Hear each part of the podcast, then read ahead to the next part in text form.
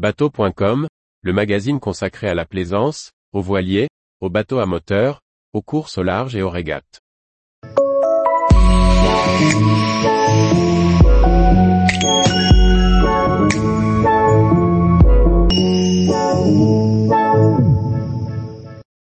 Le Forban du Bonneau, un voilier de patrimoine à la célébrité mondiale. Par Briag Merlet. La silhouette du Notre-Dame de Becquerel, réplique d'un Forban du Bonneau, a connu un succès mondial grâce à une photo de Jean-Marie Liot face au phare de Port-Navalo. Mais quelle est l'histoire de ce voilier de travail au nom surprenant? Les amateurs de rassemblement du patrimoine maritime auront pour la plupart croisé le chemin du Notre-Dame de Becquerel. Les autres l'auront admiré sur la photo de Jean-Marie Liot, décliné en poster et toutes sortes de souvenirs de Bretagne, qui le présente sous son meilleur jour dans le goulet de Port-Navalo, à la sortie du golfe du Morbihan. Comme beaucoup de répliques des bateaux de travail, ce voilier typique du Bonneau a vu le jour à l'occasion du concours des bateaux des côtes et fleuves de France, lancé en 1988 par le chasse-marée en vue du rassemblement de Brest 92. Porté par l'association Le Forban du Bonneau, le projet a donné lieu à des recherches documentaires poussées.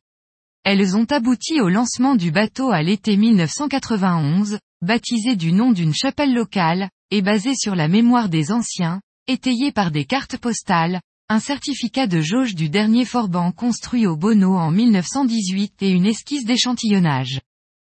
Le Notre-Dame de Becquerel, avec ses 10 mètres de coque et 15,50 mètres de longueur hors tout, construit par le chantier du Guip et l'Afpadoret, est désormais bateau d'intérêt patrimonial. Le golfe du Morbihan abrite une activité maritime ancrée depuis des siècles. Si l'on connaît souvent les synagos, voiliers du port de Séné près de Vannes, les forbans du Bonneau sont moins célèbres. L'origine du nom n'est pas totalement éclaircie. Est-ce la vitesse du bateau, ou la roublardise de certains équipages profitant des qualités manœuvrières de leurs voiliers?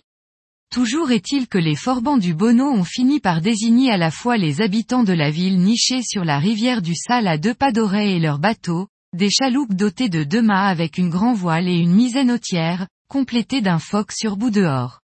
Le Notre-Dame de Becquerel porte ainsi 103 mètres carrés de voilure pour ses 9 tonnes de déplacement. Les bonovistes pratiquent la pêche au chalut.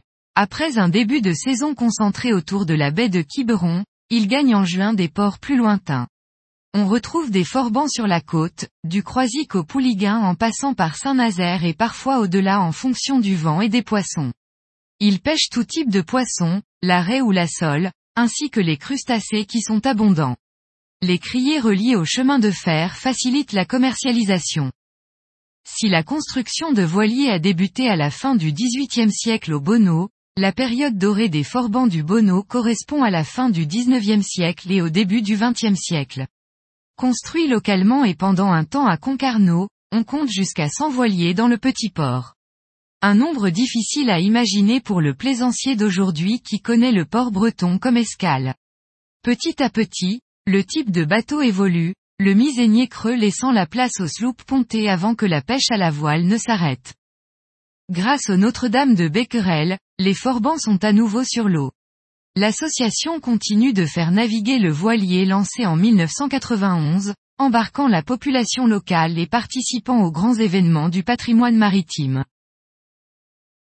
Tous les jours, retrouvez l'actualité nautique sur le site bateau.com. Et n'oubliez pas de laisser 5 étoiles sur votre logiciel de podcast.